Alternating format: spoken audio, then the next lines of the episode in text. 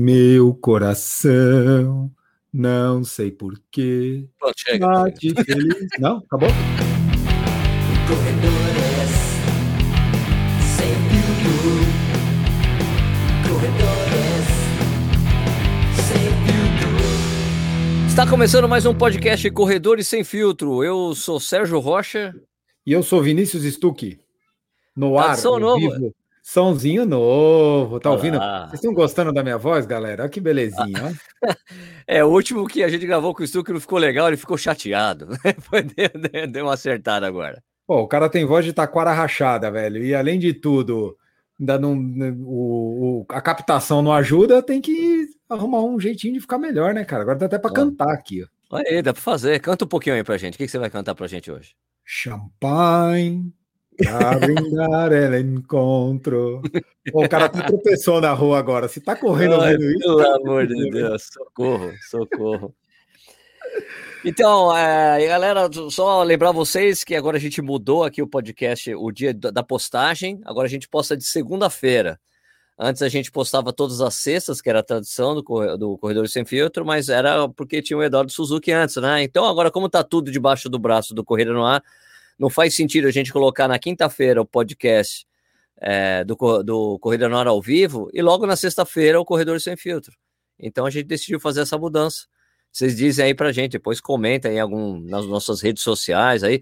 Eu acho que eu vou criar um Instagram do, do Corredor Sem Filtro. Podia criar, né? Pra colocar, ficar postando os episódios, né?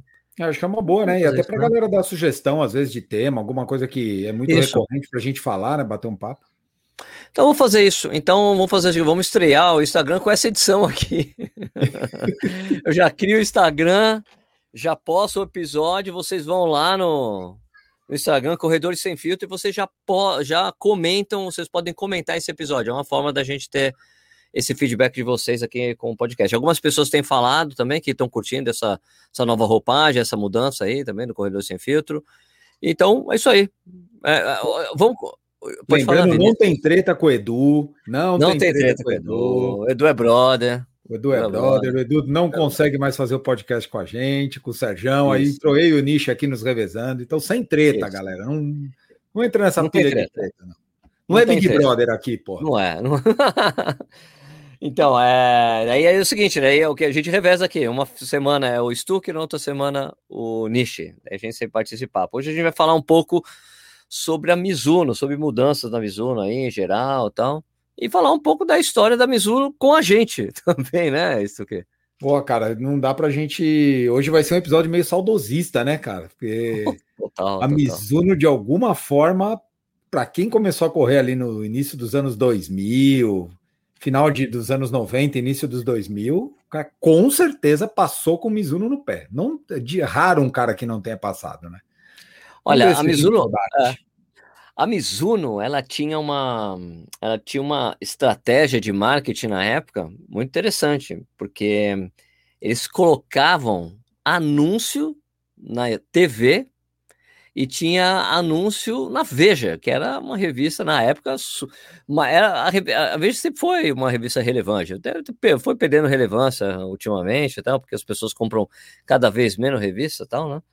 Mas, pô, se você colocar uma página dupla, um tênis de corrida, um anúncio, e ainda tinha uma coisa que não pode mais fazer hoje, né? Mas tinha, tinha o aprovado pela Sociedade Brasileira de Ortopedia. Porra, cara, pô, tá passando um filme na minha cabeça agora. Eu lembro de tudo isso, bicho.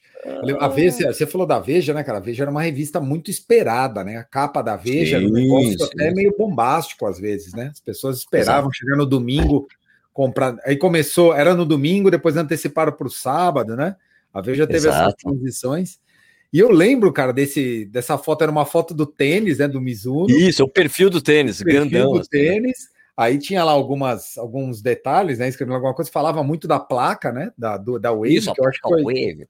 A placa Wave, acho que foi a primeira, o primeiro papo que se ouviu falar de placa no mundo do tênis foi a placa Wave, que eu me lembro, lembro Verdade, de ter. verdade. Ah, a placa Wave, na verdade, não é uma placa de. É, é- é mais uma placa de amortecimento do que de propulsão, né? É, E colocava no calcanhar, né? Se bem que tinha um outro, um ou outro tênis da, da Mizuno que tinha um pouco ali na frente, isso. mas também pensando em absorção de impacto. né? Não, e toda, e toda a linha de divulgação do tênis era amortecimento, lembra disso? Exato, toda sim. ela, de estabilidade e amortecimento. Ela, ela basicamente era estabilidade. calcada nisso, né? Não falava-se ainda em propulsão, em retorno, em nada disso. Era basicamente uma questão de, de amortecimento.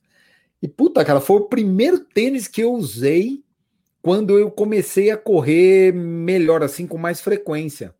Porque um, um, um dos caras que me inspirou na corrida, Sérgio, foi o seu Luiz Canevari, que é o dono de uma academia aqui perto da onde eu moro. E ele, cara, corre desde a década, corria desde a década de 70. Pá, Década de barato. 80. O cara é corredor das antigas, assim.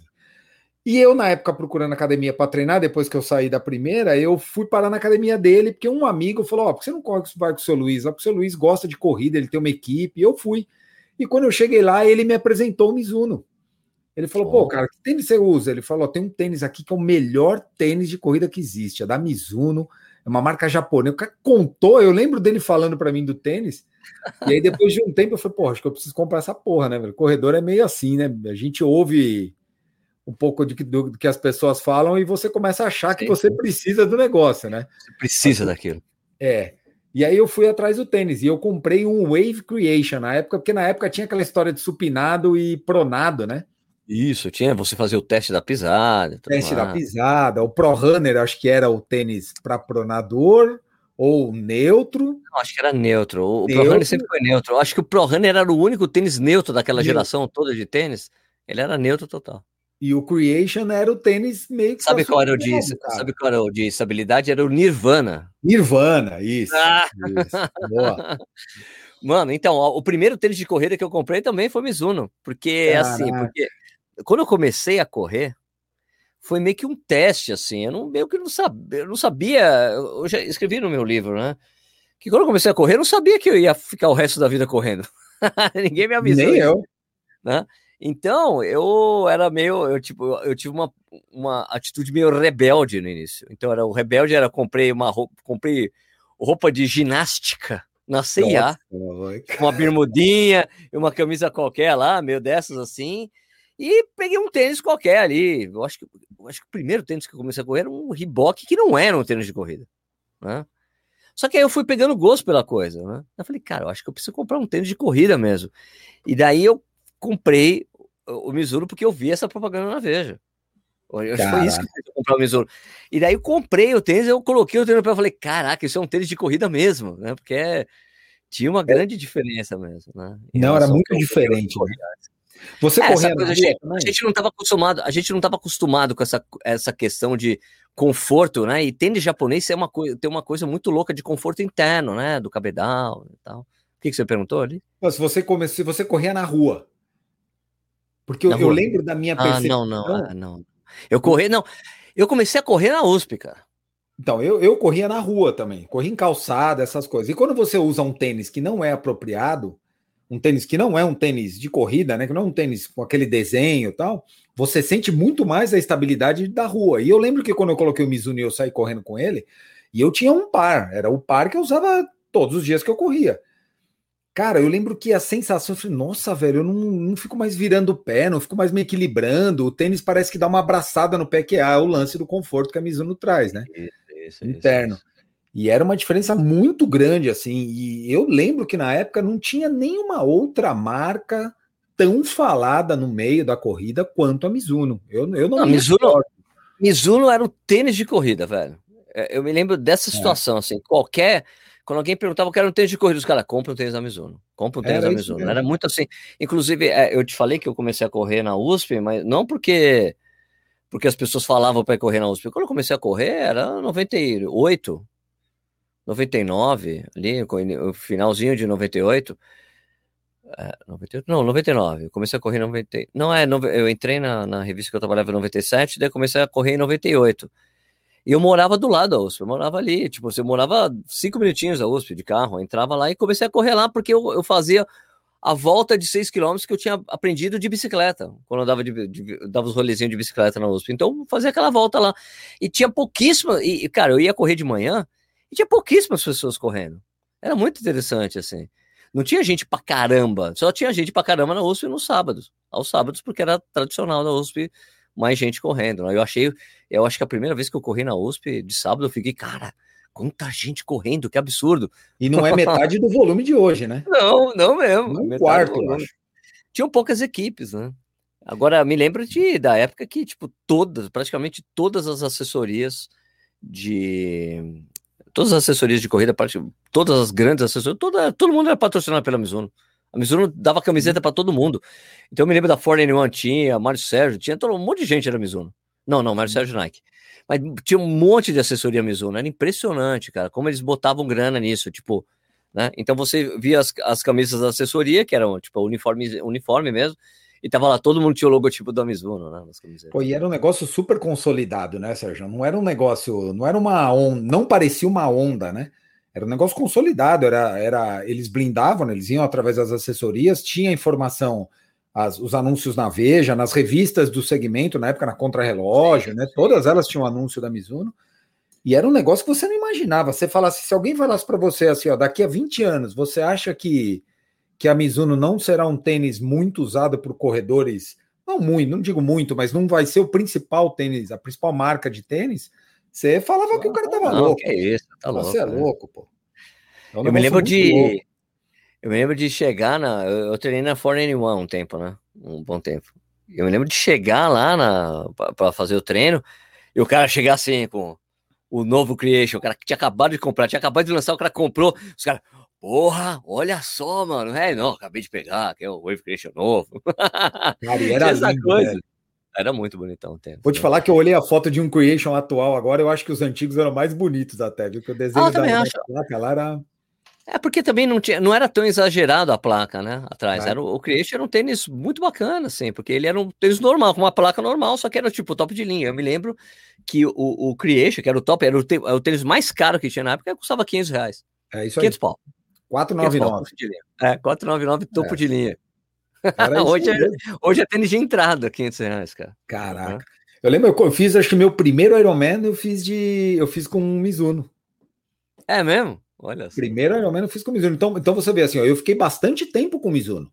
Porque eu comecei a correr em 2002 e meu primeiro Ironman foi em 2007. Então eu fiquei quase cinco anos com Mizuno. Imagina, só correndo com ele, porque na época era o que falava que o tênis era bom. E eu já tinha um pouco desse negócio assim, que, que eu acho que é um problema que as marcas carregam até hoje, que é que às vezes é difícil você trocar de marca pelo investimento que você faz. Você vai comprar É, um é tênis barato. que você nunca usou, você vai pagar 700 reais num tênis para você pôr no pé e não gostar? Então, normalmente eu era um cara que eu ficava muito preso na marca. Eu comprava o Mizuno, gostava dele, eu ia usando o Mizuno. Eu tenho um cliente, Sérgio, eu lembrei agora essa história. Isso, puta, isso é muito engraçado. Jorge, um cliente meu que eu atendo esse cara na minha empresa lá, acho que desde 98 por aí. E eu indiquei para esse cara um Mizuno na época. Ele corria e ele reclamava de dor no joelho, não sei o que. Eu falei, ó, Jorge, tênis de corrida, cara. Você esquece, tem que botar um Mizuno. Você vai na loja, faz o teste de pisada. Olha isso. Eu indicando pro cara lá em 2005, 2006. Compra um Mizuno. E eu venho, eu converso com ele frequentemente e ele se aposentou no final do ano passado. E aí, quando ele É. se aposentou, eu liguei para ele, fui desejar né, um bom descanso, uma boa aposentadoria, curtir a vida. Ele já deve ter seus 70 e pouco. Pô, é um cara muito bacana. E ele falou: pô, eu queria te agradecer. Falei, por quê, Jorge? Ele falou, cara, porque você me apresentou aquele Mizuno e eu compro o Mizuno até hoje por sua causa. Porra, até hoje. Foi, porra, Jorge, Legal. nem eu tô usando o Mizuno, mas ele falou, cara, eu amo tênis, eu não Não é nem troco. mais o tênis, não é nem mais o tênis. Você acredita? Ele, ele usa até hoje, Super cara. Ele ficou, ficou com a marca e tá com a marca até hoje. Muito louco, né? Muito louco. Agora eu acabei. A coisa importante. É, então, ó, então, bom, vamos só falar mais de histórico, assim, né? E a Mizuno foi perdendo essa, essa, essa coisa aí quando essa, essa, é, essa posição que ela tinha no universo da corrida, quando, quando a ASICS entrou com muita força, lembra? Com um marketing muito agressivo, assim como a Mizuno tinha um marketing agressivo no início.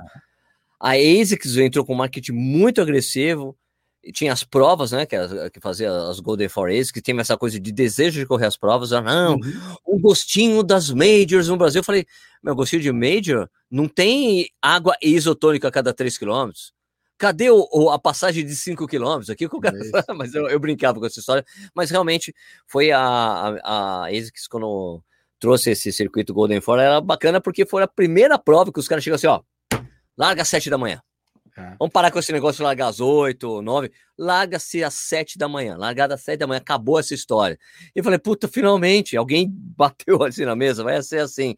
E estabeleceram uma série de coisas nas provas que, que era o equivalente, que era, que era, era o. Foi o, começo da iguana, né? Sim. Foi o começo da iguana. Logo que teve a separação da, lá da O2 e criaram a iguana.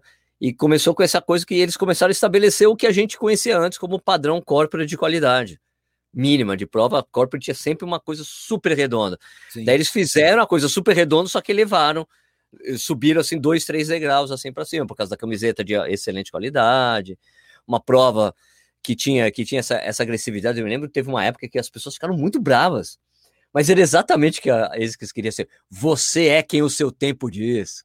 Eu lembro disso. As pessoas ficaram, é, então não é para corredor lento, eu não vou nessa prova. Lotava, vendia, esgotava, assim, né? Lembro. Eles colocaram. Eu lembro que tinha uma época que eles tinham um, tinham tipo um relógio, um, um marcador de tempo no meio da, no meio da prova, assim, ó.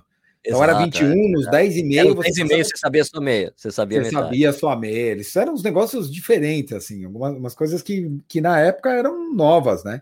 Depois criaram o negócio do top 100, do top. Isso, a top 20 100, é, feminino. foi top 20 menino, isso, tinha essa coisa, os 100 primeiros te ganhava uma, uma, Uma medalha diferente, especial. E era muito bacana, e, e é lógico, né, no Brasil tinha gente que cortava caminho para pegar a medalha de top 100. Não, aí começou isso, né? Passou o primeiro ano começou a aparecer já gente cortando caminho, gente que. É, cara, essas Bom, coisas acontecem, mas, mas era um tênis, eu lembro assim, ó, que quando eu, eu, eu- E o meu segundo tênis foi o ASICS, por conta de toda essa onda que entrou. E ele era um tênis muito confortável também, meio que igual ao Mizuno. E eu acho que a- de amortecimento melhor ainda a época, que eu mudei porque eu queria um tênis um pouco melhor de amortecimento. O Mizuno era um pouco mais duro. E essas coisas você não percebe quando você usa só uma marca, você só percebe quando você vai mudando de uma marca para outra e Você você vai testando, né? Por isso que é Sabe o que importante você não ficar refém de um negócio, de um produto só, né? Sabe qual foi o meu segundo tênis de corrida? Qual? Salcone. Puta merda, velho. Você é Porque uma lenda. vendia, vendia na World Tennis, cara. Vendia, é verdade. Lembra? Teve uma época Verdade, assim, muito, depois parou, mas eu comprei um Salcone. Falei, cara, que tênis legal. Eu, Nossa, que tênis legal. Daí corri com o tênis um tempo. E daí eu fiquei migrando de marca para marca, ficava testando o tênis, assim. Eu lembro que eu fui correr a maratona de Veneza em 2009 ou 10. Eu acabei não correndo a prova porque eu fiquei ruim. Mas eu ia correr essa prova e eu lembro que eu olhava no pé da italianada lá, meu puta merda, infestado de Salcone. Salcone. Infestado. Eu nem conhecia direito a marca. Só pra você ter uma ideia, eu falava, nossa, cara, que tênis bacana, uns, uns puta tênis bonito, né? É verdade, muito bonito. Bom, daí a Mizuno foi perdendo essa força aí por causa da ASICS, né? É, aí depois a. ASICS veio uma onda fortíssima da Adidas, né? Com a coisa do Boost. Isso. E depois veio a onda Agora da tá Nike. Nike. Agora, eu não sei, cara. A impressão que eu tenho, assim, da Mizuno é que em algum momento é, meio que deitou-se em berço esplêndido, sabe? Tipo, acho que não acho que é. imaginou que ia perder o reinado. Não sei, cara, Olha, é, se são fases. Olha, eu acho que são fases aqui no Brasil, mas na verdade, você sabe que a Mizuno, ela teve um tamanho no Brasil que ela não tem em nenhum outro lugar. Sem dúvida. Só no Japão, né? ela- Que eu acho que. Ah, Só no Brasil, ah, Japão porque é japonês, é isso que Mizuno, beleza, mas no resto do mundo, o que a gente viveu aqui foi uma coisa bem típica brasileira, assim, Uhum. sabe? Tipo, por exemplo, o Ahá, a banda Ahá. É, é, só que. Puta sucesso no Brasil e não era um puta sucesso no mundo inteiro. Os caras vinham, lotavam estádio e tal, né? Então Nem tem essas coisas que, dessas coisas que às vezes os brasileiros fazem seus próprios ídolos, né? É. Não, eu, só Então- pra você ter uma ideia, eu fiz uma pesquisa aqui rápida. é, o Carl Lewis bateu o recorde em 91 lá dos 100 metros com uma sapatilha Mizuno. Agora, essa não é muito interessante. O Senna usou uma sapatilha Mizuno em 94. O Senna, piloto de Olha Fórmula 1, teve uma sapatilha Mizuno. E o Rivaldo, essa eu lembrava. Depois que eu li, eu lembrei. O Rivaldo foi bola de ouro usando chuteira Mizuno. É, não, a chuteira da Mizuno é considerada uma das melhores do mundo, cara. Olha isso. Tem um- Hoje no tem Brasil, Tem uma chuteira da? Mizuno. Tem uma chuteira da Mizuno que, tipo assim, que é uma fortuna. Que assim, que é, É? feita sob medida, sob assim, com um tecido especial e tudo mais. Você vê, hoje não tem praticamente jogador brasileiro com chuteira Mizuno, né? Tem poucos. Agora hoje é É. praticamente Nike, Adidas e Puma. Acho que são as três que os jogadores mais usam, né? Mas eu acho que a gente, o, o que eu acho que você está falando também, é, da mesma parece que ficou parada assim no tempo, é que tem um, um problema que, que você vê também na ASICS, né? Que, que também a ASICS passou por essa coisa de berço esplêndido aqui no Brasil, porque assim, a ASICS, diferentemente da, da Mizuno, ela foi uma marca muito grande no mundo todo. Era, era o tênis mais vendido em loja especializada nos Estados Unidos, era a ASICS né? Que é, é, uma, é o índice que mais importa, né? Porque são Sim. das lojas especializadas, né? O índice mais importante que tem, né? Que é onde está o corredor, onde o cara está procurando ajuda profissional para comprar um tênis. Então, quem compra tênis na loja especializada é corredor, porque se você não conta assim, se você for pegar, você sabe que a maioria das pessoas que compra tênis de corrida não está comprando para correr, compra porque é super confortável e tudo mais, né? Super gostoso de usar, tá? Então, é, a Mizuno aqui, cara, é- é- esse, esse negócio que eu tô te falando aí de, de esplêndido, que você falou de berço esplêndido, é um, é um problema do, da filosofia japonesa de coisas que é muito conservadora. Então, demora muito para fazer uma mudança, muito para fazer uma mudança. Tanto que a gente viu, a, quem, quem tomou a mudança mais rápida, quem fez foi a ASICS, né, que já começou a fazer modelos novos, com desenhos mais modernos, outro tipo de solar, outro tipo de entressola, né, que é que- o Flight Phone, já tem o tênis com placa, fazendo com protótipos, já foram para frente, eles foram desenvolvendo novas tecnologias para não ficar parados, apesar de terem perdido a liderança já faz um tempo. Eles demoraram para se mexer, mas eles, a coisa da placa eles demoraram tanto quanto as outras marcas para desenvolver, porque quando você começa a, a partir de desenvolvimento de um tênis novo, cara, demora de dois a quatro anos. Então, ele, puta, o negócio é placa, vamos começar a estudar a placa para fazer um, um tênis com placa. Demora um, dois anos para você entregar o produto aqui, né? Então, e, e a Mizuno, ela é um pouco mais conservadora que a ASICS, né? Então, cara, então teve os modelos não se modernizavam, o solado era igual a vida toda, não mudava, eles só mudavam o cabedal, o solado ficava Uhum. exatamente mesma coisa. Vamos mudar por quê? É, a gente acredita nisso, isso não vamos mesmo. mudar nada, vamos mudar só o cabedal, tá? Porque é importante para o mercado e tudo mais. E daí, bicho, ficaram bastante para trás aí, né? Tanto que agora que essa tem, tem uma, teve uma mudança importante, né, dos produtos agora da Mizuno, que, isso, que, que é uma coisa típica é, de japonês, assim. Se eu preciso, para eu mudar, alguém, a gente, alguém tem que falar pra gente, alguém muito importante tem que mostrar o caminho pra gente. Eles pegaram o cara mais fudido que tem de biomecânica de, de tênis, que é o. Nossa, eu vou falar, agora eu vou esquecer o nome do cara. Oh, não acredito. Pô, você é falou agora outro dia para mim, pô. Benunig. Eles, conta- eles chamaram o Benunig, que é o cara que, o cara que teoricamente teria inventado a coisa da pronação, é, supinação, foi o cara, ó, tá pronto, tem que corrigir isso aqui. Depois ele falou, ah, não foi bem isso que eu disse. O Benunig chamaram esse cara, que é um cara tipo, mais foda, chamaram ele para conversar, para fazer, um- ajudar na consultoria do, consultoria de- da- dos, do- dos novos tênis, assim, sabe? E que foi, não, ele, que é uma coisa que ele sempre bate no martelo. Hoje em dia ele fala, meu, tem que ser baseado em conforto o tênis da pessoa. Não é para se é isso, se é aquilo. Não, a pessoa tem que colocar, achar que está confortável e beleza. Então, por isso que eles mudaram, fizeram uma entressola nova, ser Uhum. um composto de entressola nova, que é muito legal, esse energia aí, tem, tem, tem três tipos de energia. Tem o energia light, energia, energia e o energia core, que é o energia mais, que é o do, do bubblegum, daquele tênis, o tênis O bubalô. Parece É, o um chicletão. chiclete. O chicletão é. Ele tem um monte desse. Esse Energicore aí, que é, um, é uma coisa muito macia e que re- dá bastante retorno de energia, mas é uma borracha, então ele acaba pesando muito. Você não pode colocar muito no tênis, senão fica muito pesado. É, e daí redesenharam os tênis. Eu, eu, eu falo assim que quando os caras. Quando, quando os caras chegaram, olha, a gente vai mudar totalmente a linha. E vocês, designers, vocês têm liberdade para criar o que você quiser. Eu fico imaginando os orgasmos mentais, assim, dos. Oh, finalmente! Porque cara, os, os, os tênis novos são muito bonitos. Ah. São Você muito bonitos. fazer um quiz, né? No Corrida no Ar lá, uma vez, Isso, botando uma é. foto do tênis, eu Isso. lembro. Que tênis é esse aqui? É esse, esse solar de que tênis? Aí Os caras, ah, New Balance, é isso. Falaram um monte de coisa menos Mizuno. Um Eu outro falou todos. Mizuno. Então, é, é um tênis que- não parece. Os tênis não parecem mais tênis da Mizuno. Inclusive, o, essa semana, era no- a semana passada, aliás, né? A gente tá na segunda-feira. A gente tá gravando na sexta, mas. é, não, a gente tá gravando no domingo, Domingo. E, e o podcast sai na segunda.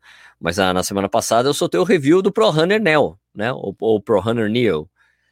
E, cara, o tênis, velho, ele é tipo aquela coisa, ele é a antítese uma- do que eu gosto. Ele tem um drop de 12 milímetros. Pô, eu vi Sabe? muito alto, né, cara? Ah, do 12 Pô, que milímetros. Então, ele é pesadinho, vai, 290 gramas, 295 gramas, mas, cara, é gostoso pra caralho correr com tênis, cara, acredita. E eu corri, fiz longo, só não fiz, só não fiz treino de tiro e, De tiro. E- e ritmo, porque não é pra fazer com tênis pesado mesmo, né? Daí eu só eu vou ficar frustrado, né? Então não uso, mas para minhas rodagens de boa, cara, e, e o longão, cara, caiu super bem. Ele nem pare- sabe quando o tênis não parece que pesa aquilo?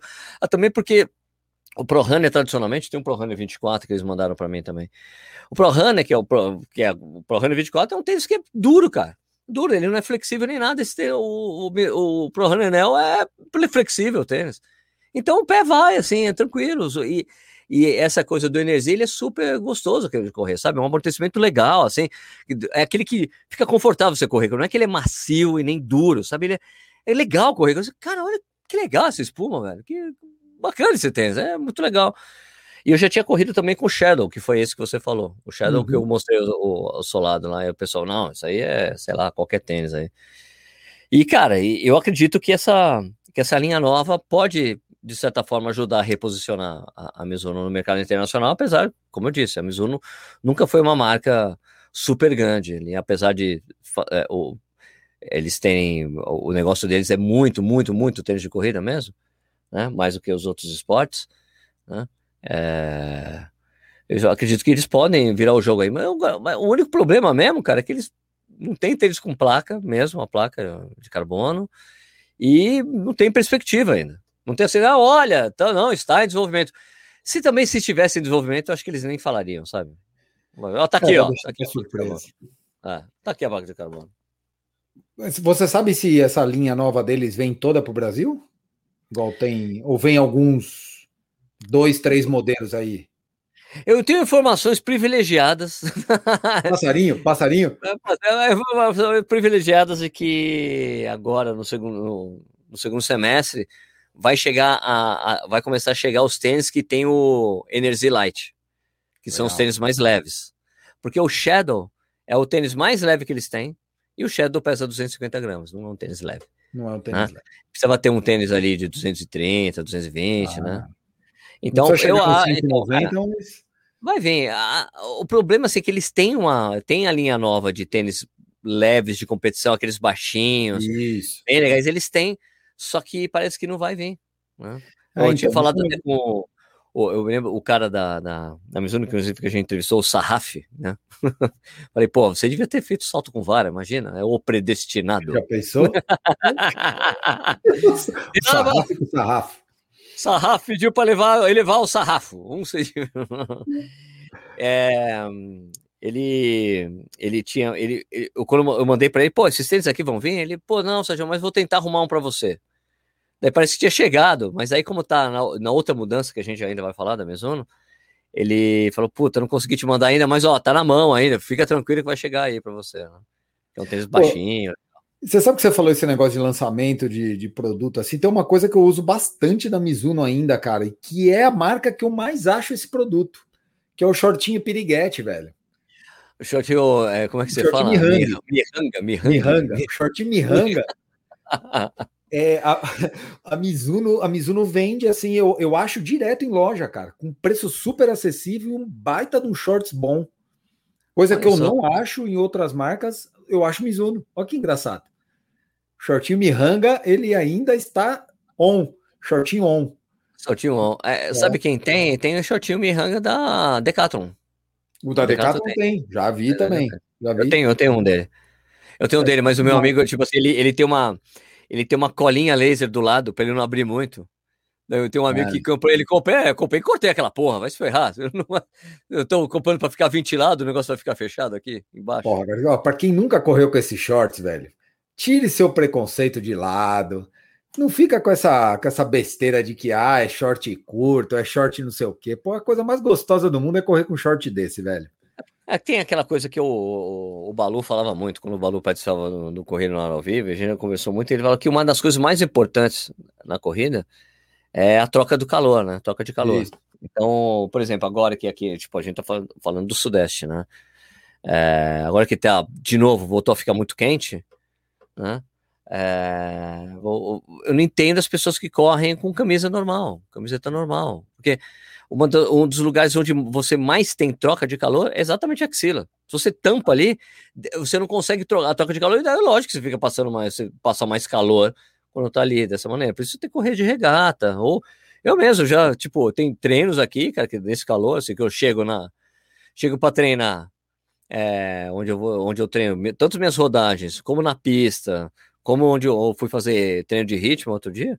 Falei, velho, eu chego, meu, tá 22, 23 graus, eu, eu nem regata eu coloco, eu vou correr sem nada, porque tem- o que a gente, o que a gente tem que pensar, que eu acho, eu já até gravei um vídeo falando disso, de como correr no frio, mas a mesma coisa você tem que pensar, é, pensar quando, pro calor, né? Porque qual que é a filosofia do frio? Você tem que estar vestido como se estivesse 5 graus a mais. Porque É o corpo esquenta depois de um tempo. Então, se, se tá 10 graus, se tá 10 graus, se você sair para correr, tá 10 graus. No Brasil, tipo, tem, tem lugares que chega a 10 graus, né? É, tá 10 graus, você tem que colocar, você tem que se vestir como se estivesse 15. Se você estiver saindo para correr com 15 graus. Quanto 15 graus? Camiseta e short. Dá para correr. Total. Daí, porque você, você pode até passar um pouco de frio no início, mas esquenta o corpo e vai embora, né? Meu, tá 15 graus, meu, calça, 15 graus, calça camiseta. Chega lá, agora tá 17, 19, 20, é regata, cara.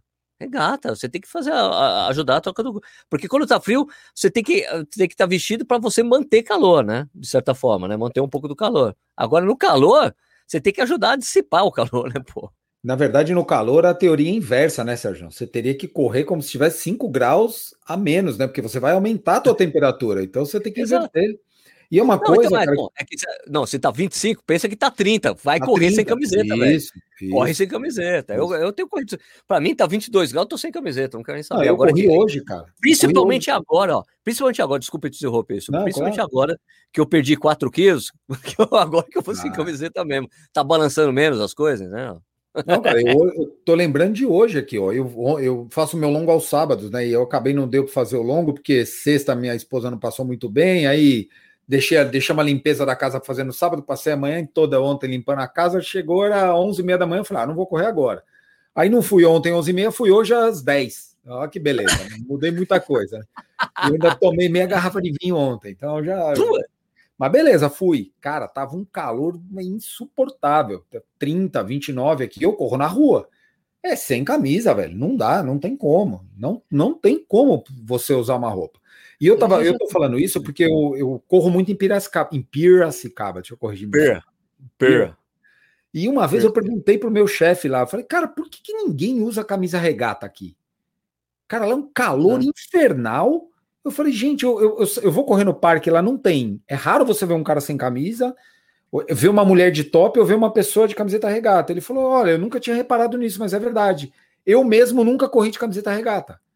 Falei, gente, vocês estão na cidade mais, uma das cidades mais quentes do Sudeste e tá todo mundo usando camiseta, gente de camiseta de algodão num calor, cara. Falei, Gente, é horrível. Depois vocês mandam pergunta na caixinha lá de como é que eu faço para respirar. Pô, cara, não, não- não dá, velho. Vamos se ajudar aí, né, bicho? Então, é, eu acho que tem, às vezes, um pouco de preconceito, às vezes, da gente, das pessoas de quererem mostrar ou não mostrar, né? Mas sei lá, mas pode usar uma camisetinha regata aí, cara, não muda nada, não. Não, eu sei que a mulherada tem. tem é, é uma questão maior para as mulheres, a coisa do, do Ah, top. Sem É muito dúvida. maior, né? sem Tem tu- tanto que a, a minha amiga lá, a Karina, corredora da, da vida real, ela tá fazendo uma campanha, meu. Coloca o top e seja feliz, para de encanar com as coisas, né? Porque a Karina, é, assim, ela mostra, meu, eu tô correndo de top, tava aqui envergonhada, mas agora eu tô bem. E É porque, isso cara, aí. meu, tá calor. Você, e, tipo, e- eu me lembro da a, a Zenaide falando aqui. né? Eu falei, pô, tá eu vou correr sem camisa. Ela, pô, Sérgio, né, você, vocês ainda podem correr sem camisa, né? A gente é de top, o top também esquenta. Mesmo de top, esquenta. Eu imagino, cara. tecido é grosso, né? Tem que dar é, sustentabilidade para o seio da Exato, mulher, é. né? A, a própria Paula, a gente acabou entrevistando a, a Paula do Corre Paula no Corrida Nora, ela falou sobre isso Isso. até, né? Que ela tinha perdido um pouco das amarras dela para usar usando o top, né? Mas é uma questão de troca de calor, né? Não é não é uma questão de estética. Estamos falando aqui para o cara achar que tá bonito ou que tá feio. É, é que no calor não tem como, é desempenho na veia, é performance. Você perde eu- eu- performance se você não dissipar calor. Eu transpiro pra caramba, cara. Hoje mesmo, quando eu tava correndo com os caras, hoje eu fiz um treino de 21 quilômetros. Aí fui ver, depois terminou, eu fui ver 430 metros de altimetria acumulada. Vocês estão loucos? Acho que foi o Togumi que, que inspirou vocês, viu? Aquele papo com o Nossa. Togumi na quarta-feira. Não, mas putz, subir e chegar lá, mano, vou andar aqui, vai se fuder. e mesmo assim, e mesmo assim a média deu 6 para 1 no final. Eu falei, cara, andei pra caralho. Pô, então eu tava correndo bem quando eu tava correndo. E tava mesmo, eu falei, cara, foi. Mas é, o, o- o- é, a brincadeira, os caras, pô, você tomou banho? Onde você tomou? Você pulou no lago lá? Porque eu fico todo molhado, velho. Eu sou assim, encharca o tênis. muito. Chega a encharcar encharca em algumas tênis. situações. Pra mim, chega a encharcar em algumas situações, dependendo do dia. A meia fica muito encharcada. O tênis não chega a encharcar, mas a meia às vezes fica, dependendo do dia. Incrível, né, cara? Mas, mas e por isso que tecnologia de roupa funciona para isso, né? A gente, eu sou um cara meio ogro para essas coisas, mas não sou tonto, né, velho? Então eu, eu tenho, eu tenho uma camiseta a regata aqui que eu acho que eu comprei em alguma maratona que eu fui assim e eu não uso ela para nada, cara. Só uso ela em prova. Então todas as minhas fotos de prova eu tô com essa camiseta. É a mesma camiseta. Cara, é, cara, eu quero nem saber. A camiseta pesa gramas, assim, é um negócio impressionante. Impressionante a tecnologia da camiseta. Você coloca a camiseta, parece que você não tá vestindo nada, ela não tem uma costura, ela não tem nada. É, é muito gostoso usar. É viciante, assim. Aí você usa ela, depois você usa uma camiseta normal, você, caraca, velho, tá estranho isso aqui. Sabe quem tem preconceito com regata? Quem? O Balu. O Balu não gosta? Balu, Também? ele só usa em prova. Cara, Ele só usa em prova. Ele não corre sem camisa, não corre sem camisa e, e sempre tá de camisa normal. E daí ele fala que não corre de, de regata porque é coisa de frango. ah, ó, Que, pô, mano? Balu. O Balu é foda, né? É isso. Pô. Não, não corro de regata. Na prova eu corro de regata, porque é troca de calor, né? Tá correndo Tá louco, forte. Ajuda muito, cara. Pelo amor de Deus. Pelo amor de Deus. Ajuda demais. E isso é tecnologia. E a, e a Mizuno tem umas roupas bem legais, viu? Tem, tem, Umas tem. Sempre foi meio que. ali, é, sempre foi meio que ele vanguarda ali, né? É, coisa, As é. camisetas sempre leves, assim, de poliamida bem leve, de boa qualidade, né? Que o pessoal, o pessoal fazia muito bem isso aí. Agora que, pô, a gente, vamos voltar a falar da Mizuno, né? Não, eu, eu, ia- eu ia fazer uma pergunta para você, cara, para ver se você Ah. lembra disso. Se teve, se você acha. E aí vai valer para a Mizuno e vale para todas, né? Qual é o impacto, por exemplo, das marcas estarem, não digo patrocinando mesmo menos, mas se expondo menos com atletas profissionais? Hoje a gente vê as marcas muito mais per- próximas dos, dos, dos influenciadores, né? De, de, de outros meios do que dos atletas profissionais. Se você acha que isso em algum momento lá atrás, no, no- na virada da Mizuno, teve algum impacto nesse sentido? Não sei, a Mizuno sempre patrocinou atleta, né? O Paulo Sempre Roberto era teve, né? patrocinado, Márcia Narló era, né? A Marili, Márcia era. Marili era patrocinada pela Mizuno. Você acha que isso pode ter feito algum, que pode ter algum efeito? Peraí, outra, Carla Moreno era Mizuno. Carla Morena é a Mizuno. Carla Moreno, né? Triatleta. Pois é, cara, eu não. ó, é, eles, eles foram. Eles foram, primeiro eles foram se livrando dos atletas. né? Cara, eu não sei se. Por certo que teve uma, uma mudança, mas assim, ó. é, você vê que as marcas não anunciam mais em grandes meios de comunicação também. Não, Hã? nenhuma. Anunciavam antigamente, anunciava em revista, era caro anunciar em revista, sempre muito caro anunciar em revista, não é barato. A mídia da Veja era É. a mídia mais cara que tinha. pô. Isso, e, e agora essa coisa aí, cara, você vê que tem essa. O mas o investimento, veja que o investimento influenciador é investimento em seeding, né? Que a gente chama. Seeding é, em inglês é plantar, né? É dar o tênis pro cara, e o cara fala do tênis, né? Que, Uhum. tipo, que é, que é uma coisa que eles acabam ganhando. Eles, ó, ó, presta atenção no quem, quem tá escutando, ó. Que é uma coisa muito importante. Sabe que quando você recebe um tênis de uma marca e você vai lá Ai, obrigado, Mizuno, por ter feito, mandado o tênis para mim. Vou testar esse tênis. Velho, você tá fazendo propaganda de graça para a marca. De graça, de graça, sem ele te pagar nada. Nada, zero. Você tem. Então, é, e, e é uma É relação. é, a relação do de graça para influenciadores, é, agora falando sobre influenciadores, né? Porque essas desvio para a esquerda e para a direita que a gente faz nesse, nesse podcast. É, veja o seguinte: você, quando você aceita de graça, você não consegue reverter o jogo depois. É muito difícil. Reverter o jogo assim, depois você cresceu, você é um cara mais influente, a marca, ah, bom, ó, te mandei aí, você não vai fazer o recebido? Não, eu quero que você pague. Não, mas não vou pagar, eu nu- nunca paguei para você. Tem, tem uma, uma história assim, né? Se você faz sempre de graça as coisas, é difícil reverter o jogo. A, a Paula sofreu muito com isso, uma época, com a Nike, porque ela fazia um monte de coisa para Nike, e ela fala: Meu, Sérgio, como é que eu faço? Mas pô, você faz tudo de graça para Nike, Paula. É, Agora é difícil você reverter esse jogo. Ela conseguiu depois de um tempo, ela conseguiu fazer isso, entendeu? E foi muito legal mesmo que ela tenha conseguido. Mas os exemplos que a gente vê, que a gente vê, que é muito comum, você está acostumado com isso. É, o cara recebe um tênis numa marca, olha, legal, marca, legal, obrigado por ter mandado. Pum, daí dá duas, três semanas, um mês de outra marca. Olha aqui, obrigado. Não, fica uma coisa assim que, tipo, cara, você tá fazendo o jogo das marcas que eles É. querem. Eles querem aparecer, eles estão usando você para aparecer. É Né? isso aí mesmo. Agora, se você comprou o tênis e tá rolando aqui, ó, vou, tá, é bem diferente, né? É completamente diferente, eu acho. E é por isso que eu não faço recebido que não seja pago. Cerveja. Você quer que eu mostre? Tem que pagar. Se não pagar, mostro. cerveja. Cerveja. Entendeu? Não, cerveja eu faço receber de cerveja. Aí, aí, é- aí eu não aguento. Aí eu não É, eu, eu- eu falo muito isso, Sérgio, porque eu, eu lembro que eu comprei o primeiro tênis, o primeiro Adidas que eu comprei, eu comprei por causa do Riley, velho. Porque eu, foi aquele amarelinho que o Riley bateu o recorde na maratona, o Adios, ele mesmo, a fera. E eu falei, nossa, cara, esse cara corre com esse tênis, eu, pô, eu preciso correr com o tênis desse cara aí, velho. Eu me inspirei, assim, eu gostava muito dele, eu, eu sou muito fã de corredores etíopes. Eu gosto mais de ver os etíopes que até que os quenianos, mas nada contra um ou outro, é, é uma particularidade. E eu vi aquele tênis no pé dele e eu lembro que eu falei, cara, eu vou achar esse tênis aí que eu vou comprar. E esse tênis era muito barato no Brasil, porque ele era um tênis que encalhava o Adidas, o Adios, aquele Adios Adios, é zero. Adidas trazia para cá e muitas vezes ele encalhava na loja, você ia no outlet, você achava de zero por 200 reais, 250 conto. Sim, sim, eu me lembro de comprar um desses assim na World Tennis porque tava lá. É, vendia eles, pelo eles porque as pessoas não corriam. Tinha aquela história, ah, o cara serve para o cara, mas não serve para mim, porque o cara é magro, eu não sou magro. Todo aquele lance, né, que ainda não, não, não tinha se desenvolvido muito. E eu comprei o tênis por causa do cara. Hoje, hoje eu percebo que a relação não tá tão essa das marcas, né, das próprias marcas, assim, com patrocínio de atletas. Às vezes a gente você vê que o mercado olha muito mais para quem está do lado dele do que para o profissional. E eu não sei como isso vai se dar ao longo prazo, né? Porque, de certa Olha, forma, isso pode ter afetado, inclusive, o, mercado profissional, né? Mas olha, o que o- a gente se inspirava antigamente, né? Quando não tinha ainda as mídias sociais, nem Twitter, não sei o que lá, a gente se baseava nos caras que corria rápido que você via. É. né? Tipo, lá você ia na USP, daí você vê o cara rápido que tava usando que tênis, você olhava, né? Qual o tênis que o cara tá usando? Que é um jeito de você, né, influenciar a compra, né? Você via Sem o cara dúvida. correndo com o tênis, ah, vou correr para esse tênis, deve ser bom, né?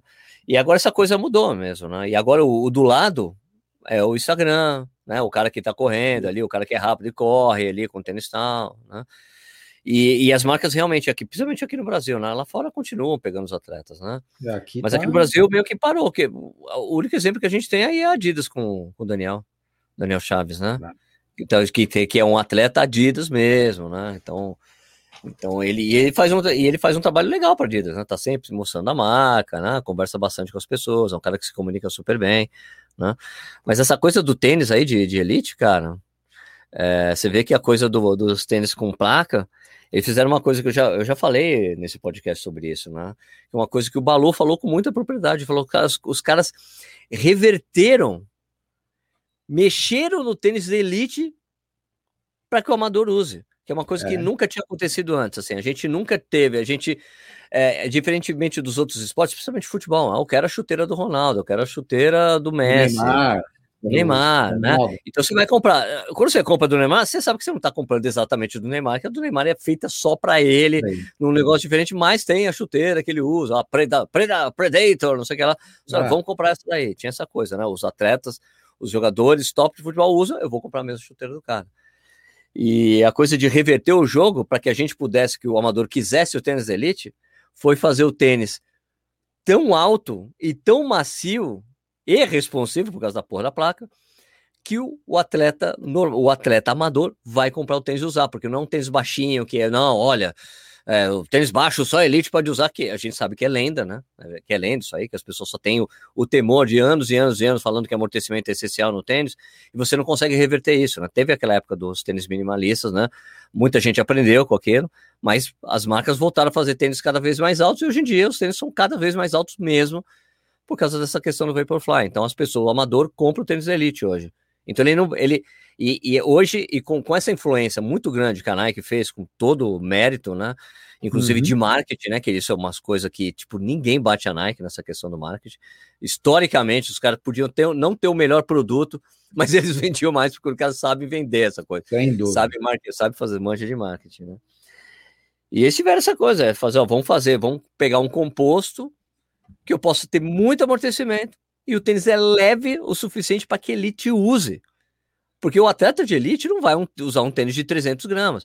Não adianta a, a Adidas falar, olha, mas o Boost é que a gente começou com esse negócio de retorno de energia, que quem começou com essa história de retorno de energia foi o Boost mesmo, que é um TPU, só que o TPU é pesado. Então você fala, meu, o atleta de elite não vai numa competição correr com Ultra Boost nunca. É um tênis pesado pra cacete. O cara tá acostumado a correr com tênis de 150, 180, 200 gramas vai correr contra Boost, pesa 310 e agora esse, o último aí, 340 gramas, não dá. Então, tinha que ser um tênis que tivesse todas as suas propriedades de amortecimento e essa propulsão, só que um tênis leve, né? O, o Vaporfly pesa 200 gramas. Então, os caras vão usar. Certo? E daí você compra o amador, pô, vou comprar o tênis do cara, pô, é super macio, caramba. Então é impressionante, eles conseguiram fazer isso e todas as marcas vieram atrás exatamente dessa nova tendência, que é um tênis muito alto, com muito amortecimento, muito macio, se bem que o, o, o Adios Pro não é tão macio quanto, mas tem muita impulsão, né? É, essa é a tendência agora, né? E tem e as pessoas e, também tem essa coisa que eu estava falando do marketing da, da, da, Nike que eles se deram muito bem com o atleta que eles estavam patrocinando e que é um cara que é o, virou o GOAT, né? O melhor de todos os tempos, é. que é o Eliud Kipchoge, que é um cara que fala super bem, que é um cara que meu, das 11, 12, das 13 maratonas que ele correu, ele ele ganhou 12, não, ele não, ganhou 11, foi o segundo perdeu, colocado. Perdeu não, do Kipsang e perdeu Londres só. Ele perdeu isso. Foram 12 maratonas, então, 12, 13 e, e tipo, perdeu uma, o cara, o Kipsang bateu o recorde mundial e a outra aí as Londres em quadro de pandemia, eu também acho normal, né? O cara talvez não tenha se preparado bem como ele queria, tudo mais acontece. Né? Mas foi só para mostrar que ele é normal pra gente. Normal, é. Agora, eles deram a sorte de ter esse cara que virou menino propaganda do tênis. Eu não sei se tivesse outro cara que nem ele, talvez o efeito fosse esse, sabia? É, isso, isso é uma coisa que a gente vai discutir eternamente, né, cara? Talvez Você acha? Não Se fosse eu Kipchoge, assim, será é. que a coisa. Não, acho que os caras não. iam fazer umas marcas, né? Não, eu acho que. Não, seria acho outro que... atleta. Seria... O, o, que o Bekele ia fazer, pronto. É, eu acho assim, ó, que talvez a coisa não tivesse a dimensão que teve com ele por ele. Eu, eu, eu não era um cara extremamente apaixonado pelo Kipchoge, cara. Até eu ver aquele documentário dele que tem no YouTube, a começar a acompanhar um pouquinho mais de perto, porra, você se encanta com o cara, velho. O cara é, ele é muito diferente. É do padrão que a gente tem de atleta, de ganhador ele de é fora da curva. Ele é fora, ele é da, fora curva. da curva. Então, com certeza, a imagem dele é, e ele, eu acho que é o melhor maratonista não o melhor corredor, o melhor maratonista de todos os tempos é ele, sem dúvida. Na era aberta, na era é, profissional. Na era profissional, isso. Sem dúvida, mas sem dúvida o tiro da Nike nele e, a, e, ele estar nessa equipe facilitou as coisas. Isso aí não, não tenho nenhuma dúvida disso. Como você pode ser que seja fosse outra pessoa, é, é, a divulgação, o padrão ia ser diferente, porque você não ia ter essa facilidade de comunicação que o cara tem. E talvez não teria o desempenho que ele teve, cara, porque ele sobrou muito, né? Vamos cá entre nós, ele sobrou, sobrou. quatro anos aí, ele sobrava, sobrava. Entra na prova, eu ganhei, ganhei. É, um negócio incrível, né? 12 e 8 no Rio de Janeiro, velho. É, só louco. 12 e 8 no Rio de Janeiro. medalha um de calor, ouro. uma umidade do cão, velho. Cara, ele nem Isso... não tomou conhecimento, não tomou não. conhecimento. Não, então, mas e aí você vê, né? Voltando a falar um pouco da, da Mizuno, nós, a, gente, a gente fala porque o assunto. E a Mizuno não tem o tênis com a placa. Não tem o tênis com a placa e não tem. E, pelo menos chegou na entressola. É. Agora tem que chegar na placa. E não quer dizer, né, Sérgio? Eu não tô- eu não estou falando aqui, acho que você também não pensa assim, que é obrigatório o cara usar um tênis com placa, todo mundo tem que usar um tênis com placa. Isso não existe. Mas o mercado aponta para esse caminho. O mercado está totalmente direcionado para toda marca ter um modelo com placa. Um, dois modelos com placa, né? A gente está vendo marcas com mais de um modelo com placa. E aí você não entra nessa barca, você tá fadado a ser segunda opção, terceira opção, quarta Exato. opção, né, cara? Isso é um movimento que, que eu acho que eles têm que pensar um pouco mais, rever, eu sei lá, né? Ah, o Boston 10, o Boston 10 vai ser o tênis de treino do Adios Pro, cara. Então, se você Vai ser um pensar, altão com os ele falou, vai ser a diferença que eu entendi da- do que eu conversei com o pessoal da Adidas lá é que diferentemente das outras marcas, o tênis de treino da Adidas vai ser o tênis com a mesma tecnologia do tênis top. Ele só vai ser um pouco mais pesado. Vai ter um pouco mais de amortecimento para ser o tênis de treino. E não é que assim, não, vai ser uma placa de nylon. Não, não vai ser. É, vai ser com energy rods, a mesma coisa. Só que vai ser um tênis com só com mais, diferente um pouco um pouquinho mais pesado, entendeu? Mas vai ter a mesma tecnologia. que deve ser a sola, a entressola deve ser light strike, deve entrar essa. Isso, a mesma essa coisa. Talvez, é, eu acho que a diferença que vai, fundamental vai que eles- provavelmente eles vão colocar mais borracha no solado, Ah, ah, né? Porque durar mais, borracha, né?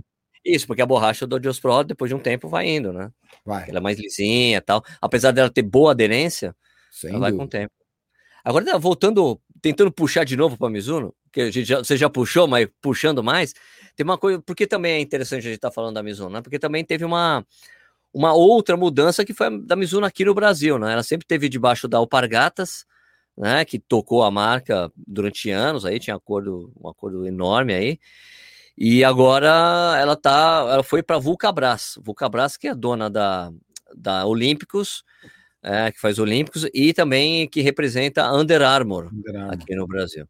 Então agora ficou, eles fecharam o acordo, já a primeira parte do acordo foi aprovada pelo CAD. né, Em então, dezembro agora, né? É. Eles assinaram Foi. em setembro e em dezembro acho que o CAD aprovou. não deu, teve, tá, tá, a prova em estágios, né? Ainda não, tá, não tem aprovação total, mas foi passou, parece que passou uma, uma dessas partes dos acordos já passou e, e também tem uma, a questão de que é, a Vulcabras tirou o Azaleia do nome, né? Porque era Vulcabras barra Azaleia. Uhum. Eles tiraram o Azaleia para falar assim: não, somos uma marca esportiva. É. Eu acho que o intuito, o intuito deles é exatamente esse, Sérgio, é se consolidar no mercado esportivo. Porque ele passa a ter três marcas embaixo, né? Ele vai ter Sim. o Olympus, vai ter Under Armour e vai ter debaixo do guarda-chuva deles. o guarda-chuva deles. E, e o que a gente ouve falar muito é que a Vulgabras é uma empresa que tem uma distribuição e um modelo um pouco mais ágil que as outras, né? Então, de certa forma, isso não, isso não impacta tanto para a gente como consumidor, como consumidor final, mas impacta para o lojista. O lojista, quando ele vai fazer a compra do. Provavelmente, a gente está em fevereiro, né? Os caras já Isso. devem estar fazendo coleção de. Vai pro ano que vem já. É, já tá, já já tá tem vendendo, já tá, já daqui a pouco começa a vender a coleção do ano que vem já. coleção do ano que vem. Então, e, e o fato dessa agilidade traz um ganho para o lojista, o lojista se comprometer menos financeiramente. Ele tem que antecipar menos grana. Então, tem um lance aí que eu acho que vai ajudar na distribuição dos modelos, né? E Isso, de certa forma, vai chegar para a gente como um, um produto, talvez, quem sabe, mais, não sei se acessível de modo financeiro, eu não acredito nisso, mas pelo menos em modelo, em tamanho, em, em cores, né? E aí depende da grade que vai vir para o Brasil, porque esse é outro problema que, que a gente vai ver o que vai acontecer, né? Mas de certa forma é algo que deve deixar o, o, o produto mais exposto, eu imagino. Ó, é, uma coisa- Uma coisa que estava acontecendo é que a Vulcabras já estava produzindo alguns modelos de Mizuno aqui no Brasil. Era a Vulcabras estava fazendo. Né, Faz uma fábrica lá no Ceará, né? Isso, daí, daí eles estavam. é, porque uma das coisas que foi um dos passos é, que tiveram que ser feitos, pra, principalmente para essas marcas que traziam muito tênis de fora, era começar a fazer produção local por causa do preço do dólar, né? O valor do dólar, que ficou tipo modelos mais básicos, mais simples, ou modelo de entrada, falaram, não dá para trazer mais. Então vamos produ- fazer produção local. Também teve até uma reclamação na época do, do Bandit da Under Armour, que era um puta tênis legal pra caramba, começou a produ- ser produzido aqui, daí não ficou legal, sabe? Não ficou, não era um Foi Under. Armour, sabe? É, então, é, mas aí você vai lá, produzido no Brasil, então tem uma diferença aí. Mas o que eu acho que é importante para para Mizuno aí é o fato de estar lá na, agora com a Vulcabras, que é um acordo que foi formalizado, vai até 2033 esse negócio, né? de distribuição. né? É, é que eu, eu acho que eles têm uma grande chance de estar mais exposto, assim como você está dizendo, de ter poder investir mais em marketing, né? Porque era uma coisa que foi sumindo com o tempo, né? Da Mizuno. A gente não via mais ações. As outras marcas investindo, mesmo com essa coisa de mandar para influenciador, não sei o que lá, a Mizuno sumiu. Não estava aparecendo mais em lugar nenhum. Né? Começaram a sair das provas, né? Ela patrocinava, tipo, a Up Hill era a Mizuno Up Hill. Eles tinham essa coisa que eu nunca entendi, juro, nunca entendi de patrocinar Ironman, patrocinar triatlo. Cara, Cara. Uma marca que você faz, você faz shoe count, não tem ninguém usa Mizuno nessas provas Não. hoje em dia, né? É, já de um tempo pra cá, meu, não é um tênis de triatleta, nunca foi, né? Nunca foi. Bom, e eles patrocinam, eu falei, cara, pra mim é um dinheiro perdido aí que tá sendo jogado, perdido, assim, porque podia estar investindo em outras coisas, né? Então saíram das provas, saíram dessas coisas, então agora tem que ver como é que vai ser esse movimento da Mizuno dentro da, da Vulcabras e o quanto de verba a Vulcabras vai poder, vai colocar ali no marketing da marca, que isso vai ser é, essencial para que, que essa operação seja bem sucedida, né? Porque a Under Armour é uma marca que é muito legal, mas foi uma marca que foi perdendo força com o tempo. Você sabe que a Under Armour era considerada a marca, era a marca que a Nike mais tinha medo, sabia? Não sabia, não. Eles começo, de medo da entrada, Under Armour. Isso fora do Brasil ou aqui na não, entrada? lá- não, no Fora. Brasil, no Brasil. Não, não, fora do Brasil. Era a marca que a, a Nike tinha temor, assim, porque era muito inovadora, questão de roupa muito boa, assim, muito agressiva, o marketing e tal. Só que parece uma série de decisões lá fora, de, de erros, de estratégia, foi- a marca foi caindo lá fora, né? E eles tentaram entrar no mercado de tênis, que eles ainda não entenderam como fazer, ainda não tá, não, não chegaram no, tênis que fala, uau, esse é o tênis agora. Eles não conseguiram, por exemplo, a Under Armour não conseguiu trilhar o caminho bem sucedido da Roca e da Skechers, por exemplo, que são marcas novas e que deu muito, deram muito certo, porque a estratégia de, de como fazer o tênis foi dando certo com o tempo. Né? A Skechers hoje, pô, a Skechers começou, eu me lembro de fazer review no canal e de americano vir chegar no, no, no meu canal e dizer, essa não faz tênis de corrida não, amigo. Eu falei, claro que faz. Porque as pessoas estavam acostumadas que Skechers sempre foi, tipo, o Skechers é um... é- é- a Skechers é tipo é Olímpicos americana. A Skechers é Ele tênis de criança, cara. Pediatra Tênis- manda comprar Skechers. que é muito, é um tênis muito barato lá, lá fora, assim, um tênis muito, tem uma variedade incrível de calçados, todos com puta acabamento de, de primeira, sim, e tênis muito baratos, né? E quando eles fizeram, quando- tanto que quando eles foram começar a fazer tênis de, de, de corrida, eles contrataram pessoas importantes para ser o porta-voz da marca. O Meb, o Meb Keflezig, o Meb Keflezig, que, pô, medalha de ouro de Olimpí- é, medalha é, ganhou né? Maratona de Nova York, ganhou Boston, foi medalha de Prata na prata, Olimpíada. na, na- e até passou o Vanderlei, né? Passou o É, ele Vanderlei. que passou o lá Vanderlei. E, é e depois a cara gaúcha também, né? Ali na marca. O Meb ainda é, ainda trabalha com a marca, é, dá, dá pitaco nos modelos até hoje, né? É um consultor da marca. E, e ela se, e, você vê que a marca está consolidada, ela se consolidou, cons- consolidou totalmente o mercado lá fora. É um tênis considerado para compra pelas pessoas mesmo, você vê gente usando. E o tênis está ficando cada vez melhor, né? O Razor 3, co- não canso de falar, puta tênis, velho, puta tênis. Né? O Speed é muito legal. Ah, eu, eu tô apaixonado pelo Speed Elite, velho. Eu comprei Elite. esse tênis, eu comprei esse tênis lá do Roenes, que acho que o tamanho, ele comprei o tamanho do não serviu. Meu amigo, eu tô apaixonado pelo tênis. Puta que Eu quero pariu. ver. Tênis, Eu quero ver o, o, o, o, o filho. o filho. Chuck. Porque tem um filho, né? Cruzamento. Tem o filho, tem o Razor Elite. Já pensou? Não, não é que já pensou. Existe o Razor Elite. Então, ô, Sérgio, esse é o tênis que vai cair no gosto da grande maioria dos corredores, porque o Speed Elite é um tênis mais, mais, mais firme, tênis meio É, duro, de resposta. Competição. Tênis clássico, meio clássico de competição, só que Clássico. uma plaquinha super responsivo, muito legal. Isso. Então, provavelmente, o, o Razor 3 Elite, ele vai ser o tênis que vai cair no gosto da turma, né? Que é o que Porque ele é deve o ser filho. É o filho, que o Speed Elite é, namorou com o Razor 3, daí saiu o filhinho. Lu, lu, lu, a plaquinha, veio ali o Razor 3 com placa. Caímos de novo no tênis com placa. Ó. E aí, a Mizuno tá pensando no tênis com placa, tá avaliando ou não tá? Você vê, mesmo não sendo um negócio que é prerrogativa, Se a marca não vai para esse caminho, ela vai ficar em segundo plano. Um outro ponto que a gente pergunta quando fala que você falou que um dos o que a Mizuno vai fazer com investimento em publicidade, né, em marketing, é só você pegar pessoas que começaram a correr de cinco anos para cá, quantas delas usam Mizuno ou consideram a compra o uso da Mizuno? Muito poucas.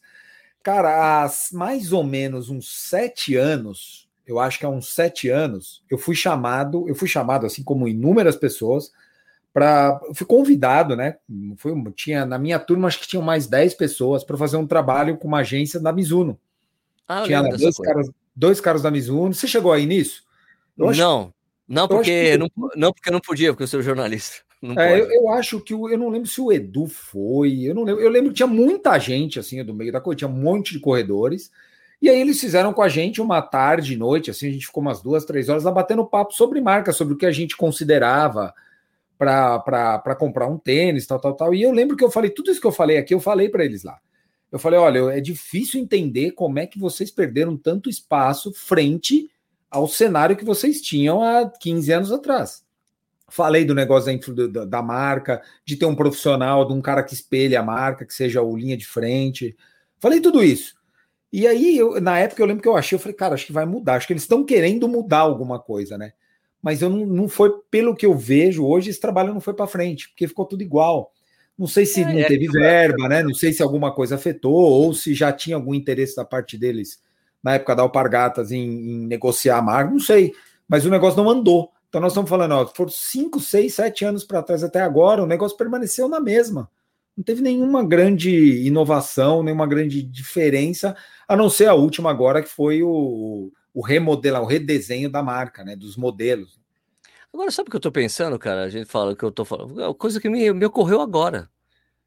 É, porque alguns anos atrás, a Olímpicos, que é, que, que é tipo é, quem lidera, na verdade, é a Bicalçados, colocou uma tarifa de antidumping é, para tênis que vem da China, da, do Vietnã, não sei o que lá. Será que eles não vão levantar essa porra, não? Porque agora afeta diretamente o negócio deles, que eles trazem Under Armour e agora Mizuno, vem tudo da China.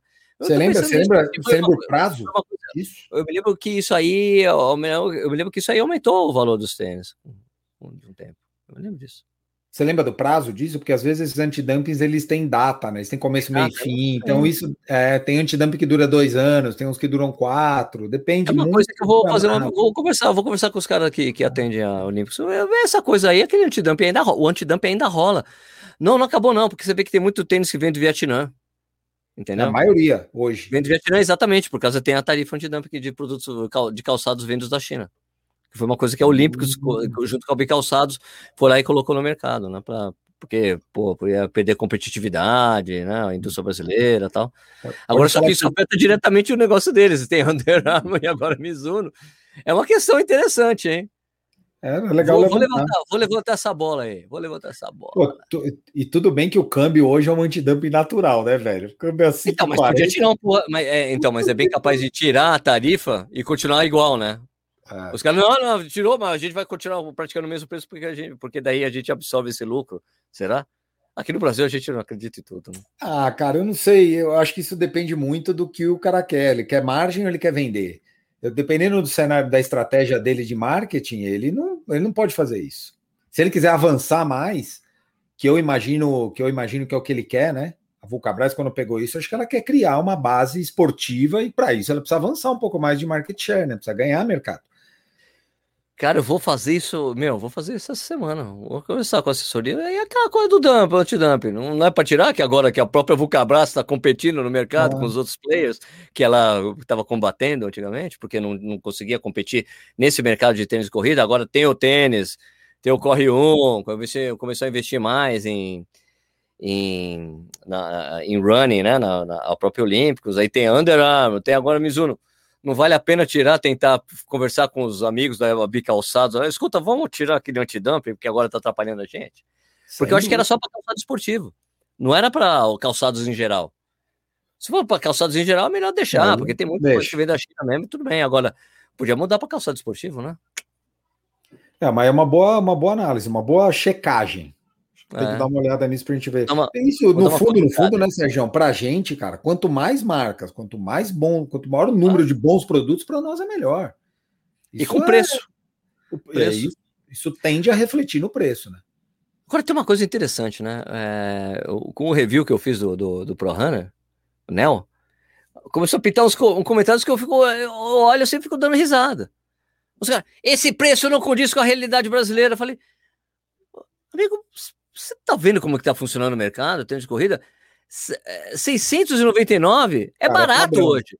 É Desculpa, mas é barato, padrãozaço, porque hoje 999, 1.200, 1.300. ah, Eu que pergunto onde vocês acham que vocês estão vivendo, porque mudou completamente a coisa da precificação, porque tem o dólar.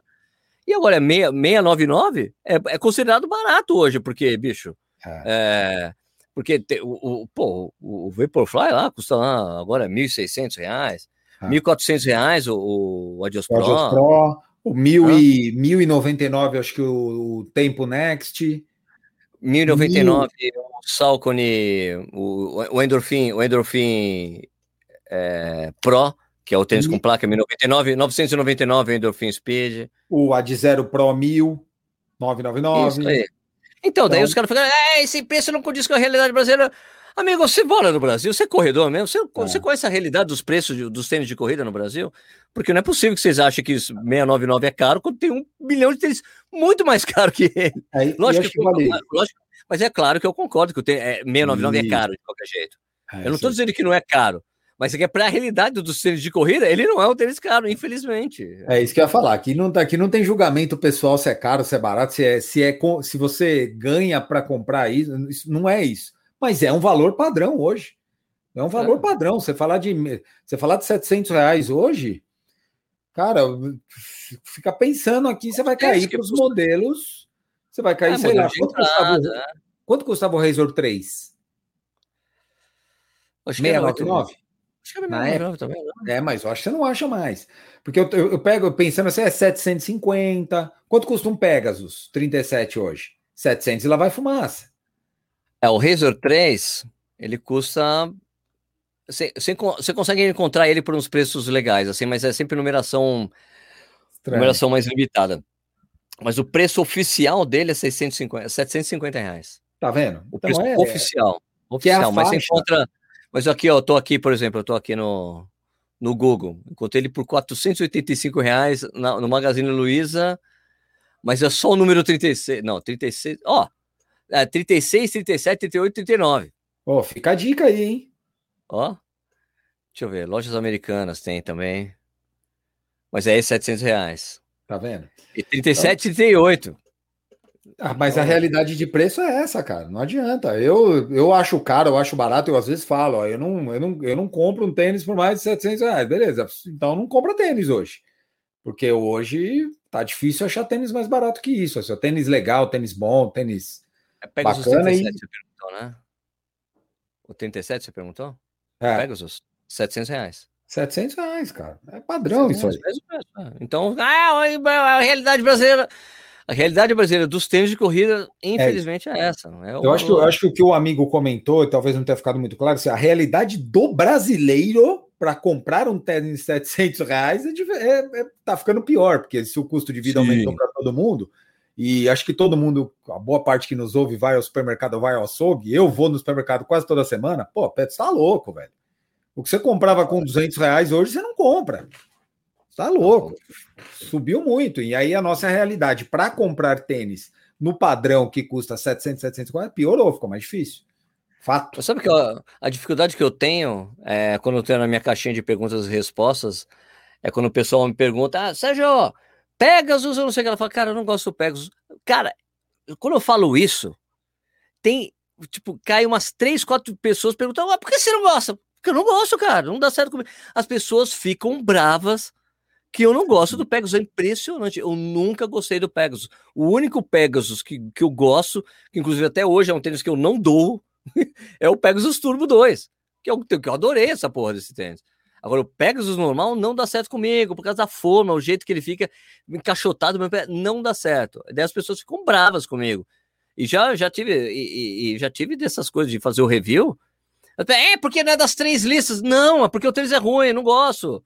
Sabe? Cara, as Pô. pessoas precisam parar com esse negócio de que o cara gosta de uma marca, é só a marca ou não é a marca, cara. Tem coisas que não. Os caras Eu- que é tudo pago, Vini. Os É, cara, eu usei, eu, eu, gosto, eu gostei do Pegasus 35, usei muito tempo o Pegasus 35, não comprei o 36 e o 37, pra mim, eu quase que doei ele, porque eu usei duas vezes e arrebentou meu pé o tênis. Eu não gostei do tênis, eu odiei o tênis. Odiei o 37. O Turbo 2 é um puta tênis. Disseram que o Turbo bacana. 1 era melhor ainda, que era melhor ainda, aquele que ele tinha É, eu um pouco mais larga. o- eu usei o 2 só. O 2 é um baita tênis bacana. O, Adoro por exemplo, eu, eu, cara, já ganhei coisa da Adidas, assim, mas eu não. O tempo Next por cento, para você correr, para você fazer um longo com velocidade, é um puta tênis bacana. É um Adorei o tempo, né? bacana. Oi? Eu adorei o Tempo Next. E eu, me lembro que, cara. eu- e o que eu lembro é que todo mundo, a maioria dos influenciadores que receberam o tênis, inclusive da Nike, o tênis, os caras não gostaram. Falaram eu- mal do tênis. E daí eu consegui, tipo assim, porque a Nike não manda tênis pra mim, né? Exatamente porque eu falo, porque eu, Uhum. eles levam pro pessoal as, as críticas que eu, que eu faço aos tênis da marca. Ou a- atitudes da marca, né? Porque a marca teve umas pisadas de bola incríveis, né? Sim, Só fala- claro. Começa falando do Alberto Salazar para você. Né? Né? E é, eu pedi para Velocitar mandar para mim. Né? Pô, manda para mim aí, eu coloco o link de vocês para vender aí, né? Os caras falaram, claro, mandaram, puta, adorei o tênis. Eu tive que tirar, tive que tirar a palmilha, né? Para dar certo para mim. Sim. Porque senão ficava Eu também. machucando o meu pé, né? Tirei a Uhum. palmilha, cara, puta tênis, adoro. Fazer tiro de ritmo, tiro com ele, puta, uma delícia o tênis, velho. Bom, eu Pô, também caramba. acho. Correr devagar com ele é muito esquisito, não dá. É estranho. Então, eu ia- é estranho. Na pista, eu, na pista eu fazia o clássico aquecer e desaquecer descalço. Porque É porque ele dá. tem, ele tem um amortecimento maior atrás e a frente é um pouco mais firme. Então, quando você corre devagar, cara, fica uma sensação meio de. Agora, quando você usa mais do médio pé para frente, puta, o tênis Nossa. é muito legal, cara. Muito bacana. Pra Então, caramba, adorei. adorei. É, Então, o toda marca- um- toda marca tem tênis bom, tem tênis ruim. Não, não existe uma marca que faz 100% de produto bom. E tem uma coisa que até o Roenis fala às vezes. Ele falou: não tem um produto de uma, de uma marca que todas as versões dele são boas. Às Verdade. vezes é, erram a mão de uma versão. Ah, o cara lançou lá o, o Adios 9. Porra, o, o Adios 9 ficou, ficou mais pesado. O 5. O, certo? o 5, isso, desculpa. O 5 ficou mais pesado que o 4. Eu lembrei do Boston 9. Mas o Adios 5 ficou mais pesado que o 4. Pô, puta negócio esquisito. Por que, que lançaram isso? O Pegasus 36, o 37, para mim, ele ficou pior que o 35. Pode ter alguém que goste. Então, não tem uma marca que tem um produto que é unânime, é 100% de tudo que foi lançado dele, era perfeito. Eles pegam muito feedback de muita gente e mexe no produto. Às vezes não dá certo, É. porque às vezes aquele feedback não, não condiz com o que a maioria da, da maioria das pessoas estavam com afim, né? Pô, Mas eles eu- trabalham muito dessa maneira, né? Quando eu peguei o tempo Next por cento, um amigo meu falou assim: pô, isso aí é um Peugeot. Meio depreciando o tênis, que lembra? Antigamente a pessoa falava, pô, você compra um Sim. Peugeot, é uma alegria na hora que você compra e outra na hora que você vende. É, Não, tô julgando a marca aqui, porque eu também já tive Peugeot, acho que eu tive uns dois, três, mas. Aí o cara falou, pô, isso é um Peugeot, velho. Você vai, na hora que você vender, você vai gostar. Porra, eu comecei a correr com o tênis, aí eu tive o problema de ele apertar um pouco a frente, tirei a palmilha e o tênis ficou maravilhoso. Perfeito. Eu falei, eu falei pro Marcel, Marcel, pô, não dá, Marcel, tira a palmilha. Tira a palmilha aqui dele. Porra, ficou bem melhor mesmo. É. Mas se não tirar a palmilha, ah, eu, eu tiro a palmilha de muitos tênis que eu uso, né? E as pessoas ficam falando, é, mas, é, mas, é, mas por que você faz isso? Você pega o tênis para tirar a palmilha? Ué, qual o problema? O, o tênis Cara, é meu, eu faço o que eu quiser. Ele, muda, pra mim não muda porra nenhuma com palmilha sem palmilha. É uma questão, é um conforto bobo, assim. Então, se tá lá e não me incomoda, ele fica. Se ele me incomoda, que ele aperta um pouco em cima, eu tiro a palmilha e ele não incomoda mais, tá ótimo. Não muda nada. O que, o que é o bom de tirar a palmilha de alguns tênis é que você tira tipo umas 20 gramas do tênis. É, porque a palmilha normalmente é pesada, né, cara? É. O problema é que Mas, esses caras estão colando a palmilha agora, né, velho? E aí, pra você tirar, às vezes é um. Essa, essa, essa do, do. Essa do. Do. Pô, do Do- tempo. do tempo. Ela não é feita pra tirar, não. Mó trampo tirar. Pô, você tá não... louco, eu rasguei a minha. Eu também, falei, pô, não, vou tirar com paciência, que- mas eu quero tirar essa porra, não vai dar, não. Muito bom. Ó, mais uma vez, ó, voltando ao nosso assunto, ó, falamos de um monte de marca de tênis, falamos de preço, falamos de tal, tal, tal, e não falamos de Mizuno, porque não é uma marca que vem na cabeça. Verdade. a gente, na hora que a gente fez a cotação dos tênis aí, a gente não falou assim, pô, quanto custa um, um Pro Runner? Quanto custa um Creation hoje? Porque não a é gente uma começou marca... com o preço dele. A gente começou falando por causa do preço dele, só que a gente foi falando do preço de todos os outros, né? A gente esqueceu dos outros tênis da Mizuno. Quanto custa os outros? Quais são os outros? A gente não né? vem, a marca não vem na cabeça. E acho, acho que essa é a tarefa da Vulcabras agora, é trabalhar para que essa marca volte a ser uma marca que a gente considere para compra daqui para frente, né? Isso, tá na boca do povo, dos corredor. Falem bem ou mal, mas falem de mim. Família Ah, tem que corretor, falar aí, falar com, com- ah, tem um monte de influenciador aí, bicho. Tem que usar os caras aí, né? É, não tem jeito. tênis pra pessoal usar. Eu acho que o caminho. Agora que eu falei, o que eu falei que eu não faço, eu não faço recebido, o que, o que eu falo que eu não faço recebido no Instagram, eu não faço porque eu faço review do tênis. Porque eu não quero fazer só uma foto. Nossa, obrigado por ter mandado. Eu não faço isso, entendeu? Ah, e, e eu acho, faço, eu faço o meu review depois ali, ó. Quer saber o que eu achei do tênis? Tá, tá lá. tudo mais. E eu, eu acho que o caminho agora, cara, para mim é muito claro. Assim, as marcas deveriam pensar um pouco nisso também. Que o caminho é você trabalhar com influenciador e tentar voltar a apoiar o esporte profissional. Ah, Cara, concordo. faz, faz um esquema, cada um, um, dois influenciadores que você pega, você pega um atleta profissional. Porque isso dá uma visibilidade legal para uma plateia da corrida, que tem uma plateia de corredores aí que buscam performance, independente do tempo, né? Performance é uma coisa relacionada ao seu tempo e não a se você corre rápido ou devagar perante o profissional. Você deveria, você consegue chegar nessa turma via um atleta profissional. Então, trabalhar o atleta profissional, trabalhar o influenciador, trabalhar os canais de corrida, você pega quase que todo mundo. E eu não sei se tem alguém que faz um modelo tão, tão bom assim, entendeu? Misturando todas Eu as concordo frentes. com você. Concordo com você, e eu acho que também as marcas precisavam olhar mais para o resto do país, sabe? Porque fica tudo muito sul-sudeste. Sul-sudeste, sul-sudeste. É, é Rio, é Rio, São Paulo, São Paulo, Rio, São Paulo, Rio, São Paulo, Rio. E daí você vê que o pessoal dos outros estados ficam ali, na mão. Ali, tudo lá. Daí tem, ah, o Front Runners, aí anunciou. Tem uma menina lá no Ceará, pô, legal. Mas e o resto? Né? Porque essa coisa de corrida explodiu de tal forma e que é do Brasil inteiro. Então você tem venda no Brasil inteiro. É lógico, a gente sabe que o maior venda vem do Sudeste, né? Onde o cara vende mais. Mas só se você quer galgar de novo, galgar andares e- e com a marca, você tem que ir pro Brasil inteiro falar da marca, entendeu? Fazer um trabalho no sul, no, no, no norte, no nordeste, sabe? Tem que trabalhar essas coisas. Não adianta ficar só no. Eu, eu acho terrível quando a gente fica sabendo assim, quando você vai pro. É, lembra, lembra que a. A ASICS fa- fez uma etapa em Fortaleza, né? Da Lembro. Golden Fall lá. Pô, os caras ficaram felizes da vida. Durou uma edição, acabou. Acabou. Acabou, não tem mais. Daí os caras, pô, se sentiram. Porque os caras já se sentem abandonados pelas grandes marcas Ah. nesses lugares, sabe? Se sentem abandonados. Os caras não fazem nenhuma ação por aqui, não fazem nada por aqui, sabe? É tipo, eu, eu, eu ficaria feliz o dia que as marcas, meu, a gente tá trabalhando no Brasil inteiro, né? A gente vende o Brasil inteiro, não, mas a gente faz ações de marketing no Brasil inteiro, né? E eu acho Cara, que o dinheiro que eles gastavam antes com televisão e veja, que era uma puta de uma grana, dá para você fazer ações pequenas com vendedores locais, os lojistas aí, dá para fazer coisa com. Tem assessoria em tudo quanto é canto do Brasil hoje, cara. Não dá para você simplesmente achar que é só trabalhar no Sudeste, porque É. todo mundo consome o, conteúdo do Sudeste. Você vê a coisa do, dos canais de YouTube, por exemplo, cara. Tem, no canal do. Você vê que os canais do YouTube que para dar certo no Brasil todo parece que tem que ser de São Paulo. Né? Você vê É que tipo, não tem um grande né? canal. O, o, o, a única exceção é o Corrida Perfeita, que é o cara de Brasília, mas ele não é considerado nas horas das ações de marketing.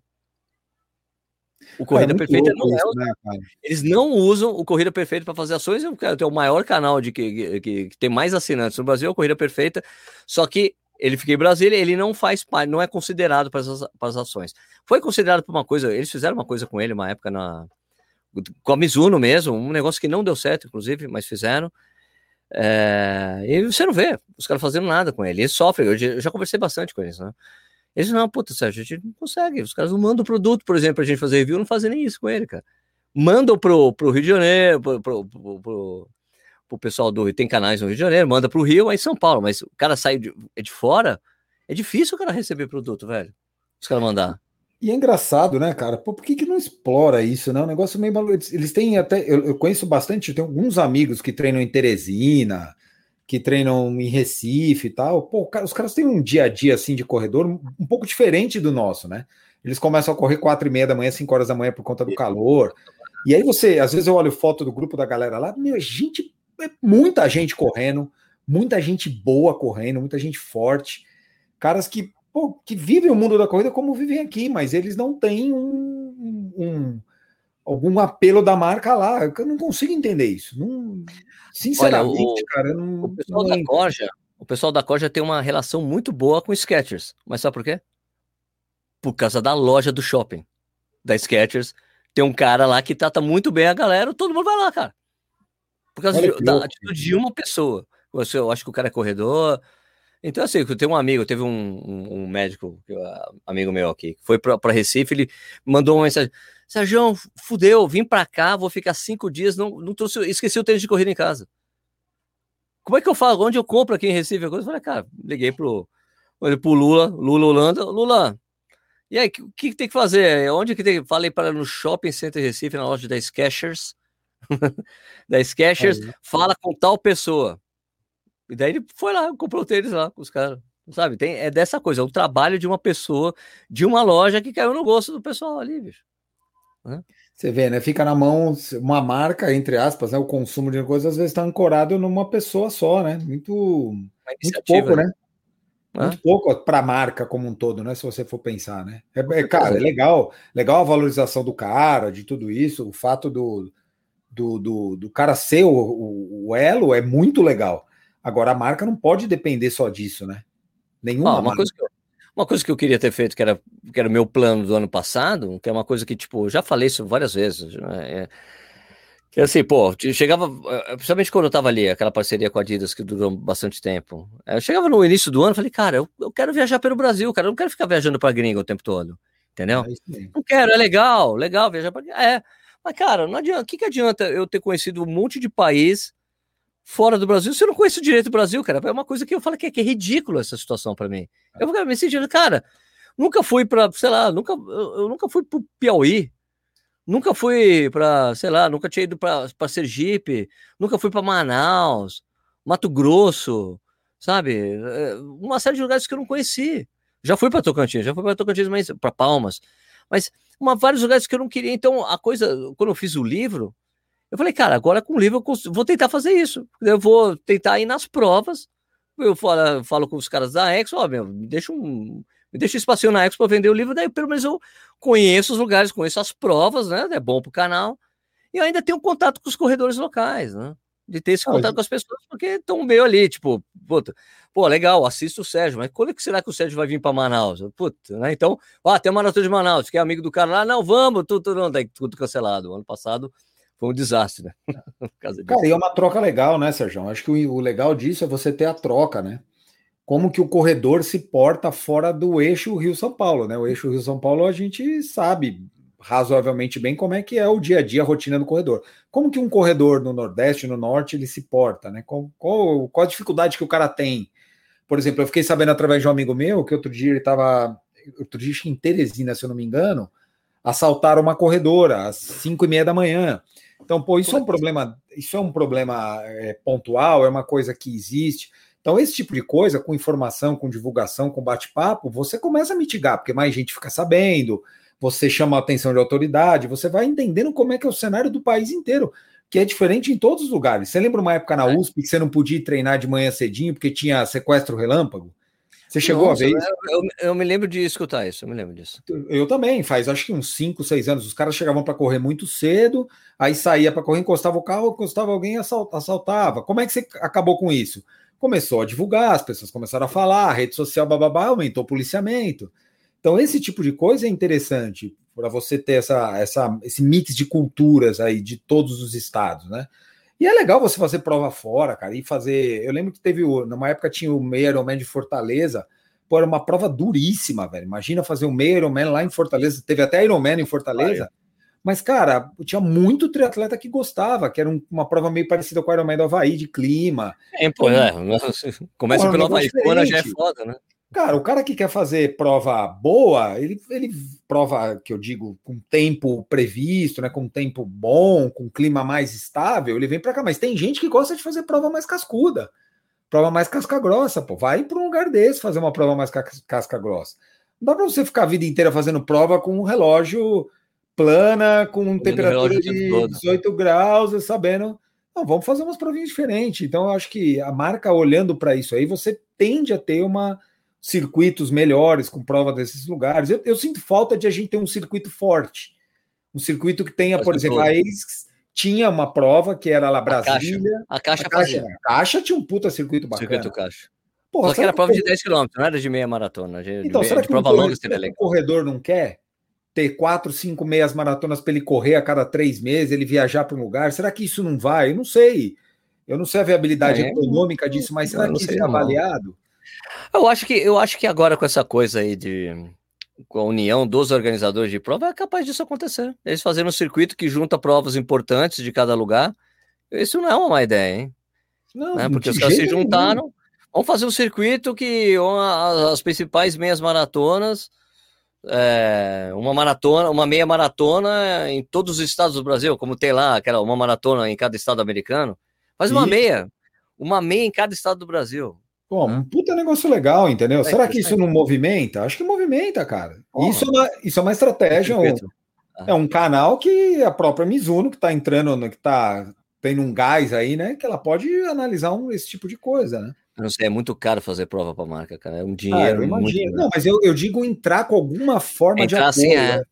É, é inviável, eu acho que, para a marca fazer prova hoje. Eu acho que é muito caro. Mas entrar com um apoio ou com uma. Eu, eu imagino que a ideia, com o marketing por trás, a marca pode, de repente, apoiar, entendeu? Ajudar. Essa é uma coisa que a gente tem que falar com o Paulo Carelli, hein? Ô, Sem mano, dúvida. junta porque ele é o presidente da associação lá. Pô, Ó, cara, vocês podiam fazer um circuito de meias maratonas que, que tenha no Brasil todo, uma por, uma por estado, cara. E você faz um circuito, daí o cara ganha uma, um selo, uma medalha, que ele completou todas as provas, todas Pô. as. Num, numa, um período, sei lá, de dois anos. Né? Pô, Que- puta negócio legal. dois, três anos. Ia ser do cacete, né? Eu faria. É, eu, eu faria. Eu faria. Hã? Você podia fazer isso, você podia fazer com ranking, criar um ranking dessas coisas. Tem um monte Claro, de o ranking, o ranking, exato. Porra, exato. Faz o ranking dessas meias aí. Ô, Dá puta ideia legal, hein? coisa. Vamos vender essa ideia pro Paulo, cara. Paulo, se ouvir aí, não esquece Paulão. gente, não? Seguinte, escuta o que a gente tá falando aqui, meu irmão. Mas é, a gente não tem algo parecido, né? Não, em todos cara, os estados do Brasil. Eles Não devem ter tem. um associado por estado, faz uma meia maratona aí, e daí, inclusive, daí todos os caras vão, toda da associação, participar também. Isso é, isso é um barato, hein? Isso é bem Cara, legal. isso é uma ideia super que dá para avaliar. Ah, não é dois anos, dá três, sei lá. Pensa Isso, dois, coisa- três anos, mas só- você só precisa completar todas as provas. Isso. A gente gosta, né? Corredor gosta de meio, de six major. É, a six Isso, major é. isso, cara. É você correr seis maratonas em vários lugares legais do mundo, uma prova bem organizada, que tem um, né, um, um negócio Padrão bacana. ali. É, e você vai lá. Eu tenho certeza que tem provas muito mais bacanas de correr do que uma prova que está na Major. Tem, Ah, tem um monte, várias. um monte. Várias, tem, várias. tem contexto terminado. histórico, tem contexto de beleza, tem um monte de coisa. Mas a gente tem um monte de prova, é. correr Tem um monte de major. prova selo ouro, é. Tem uma, um monte de prova selo ouro, selo platina, que não é médio. Pô, é, Valência, Frankfurt, pode botar aí, tem um Ah, é, monte um de monte de prova boa pra caramba. Isso aí. E aí, e aí você pode criar um negócio desse numa meia maratona, né? Aqui no Brasil, um negócio que é Legal. mais viável pra gente. Legal. Paulo Carelli, escuta o que a gente tá falando, mano. Vem com nós. não esquece da gente, não. Oi? Não esquece da gente, não, né? Dizer, não, hein? fala que a ideia foi nossa. foi um brainstorming que a gente acabou de fazer aqui, deu certo. O quê? Valeu, né, meu? Tá bom, Valeu, então, né? Sérgio. Torcendo pra Mizuno voltar com força aí, né, cara? Mais uma, Ah, um produto bacana pra gente, né? Acho que esse é o Pô, ponto. com certeza, com certeza. Espero que dê certo essa coisa aí. Que, que cresça, que eles consigam crescer com essa nova operação aí, tocada pela Vulcabras. Tomás, será um prazer, Pessoal. né, velho? Ah, Usar pô. novamente o Mizuno. Já pensou voltar aos primórdios? Bacana. Uh. Pessoal, lembrando que para quem está escutando, aqui a gen- o Corredor Sem Filtro é postado todas as segundas-feiras agora, tá? Segunda-feira cedinho, você acordou de manhã, vai lá, já tá lá um podcast fresquinho para você todas as segundas-feiras. É, também tem um podcast do Corrida no Ar, que é, que é o podcast que tem os corridas no ar, corridas no ar é, aos vivos, né? Tudo no plural, né? Tem o Corrida no ar vivo, você também pode escutar também o que a gente faz por lá, né? Nas lives todas as quartas-feiras, beleza? Então é isso aí. É, então, é, lembrando vocês também, eu me ferrei porque eu falei que tem que fazer um Instagram, né? Tem que montar o Instagram agora do Corredor Sem Filtro, colocar o primeiro episódio lá para vocês escutarem também, colocar o link e tá um trechinho também no, no podcast para vocês escutarem e vocês comentarem o episódio é, corrente. Beleza? Então é isso aí. Valeu, Estuqueira. Valeu, Serjão. Boas corridas, bons treinos pra galera, pra família, corredores do Brasil. Fechei 90 quilômetros essa semana. Nossa senhora, você tá maluco. Corri Tá louco? 51. Fechei 51 hoje. Você tem uma boa ideia. É uma boa ideia e, e não é mundial, tá? É só uma boa ideia. É, não Pessoal, sem, sem, sem preconceito. Sem preconceito. Então, fechei 90 essa semana com o longo de hoje. Muito legal. 91 quilômetros. Tá Maravilha. Vamos ver por quanto tempo eu aguento ficar nesse ritmo aí. Mas tá aí, tô Mano. correndo todo dia, né? Tô correndo todo dia, não tem como, Stuque. É. Você chega. Você correr 10 por dia dá 70, já de cara, Deu, né? 12, deu, deu uma média de 12. Deu Média de 12 por dia. É isso aí. Só mesmo. fazer as contas. 12 quilômetros por dia. Não é na, na verdade, você para assim, não é nada demais, não. Ah, e você já tá bem, né? Duas, quase dois meses já nessa pegada. Isso. Agora é só Tá tocar, né? Beleza. Bom, então é isso aí, Stuque. Valeu. É, obrigado para o pessoal que escutou aí. Semana que vem, então a gente volta a ter mais um Corredor Sem Filtro. Falou, Stuque. Valeu, Serjão. Um abraço e Nishizaki na próxima, hein? Isso aí, parabéns pelo microfone, hein? Você gostou da voz? Quer que eu canto de novo? Canta de novo, vai. Vou Canta pra cantar. gente. Mas outra música, hein? Vamos lá. E agora, qual que eu posso cantar, porra? Não, não vamos cantar, não. Deixa você deixa a turma correr, senão Canta, eu vou não, cair canta. correndo. Canta, canta, canta. Vai. Vou cantar. é, meu coração, não sei porquê. Pronto, chega. Bate feliz. Não? Acabou? Vai treinar, rapaziada. Agora, agora fudeu. Você sabe que todo final de podcast você vai ter que cantar uma música. Prepara uma listinha, hein? Pode deixa comigo. Beleza, pessoal. Até semana que vem.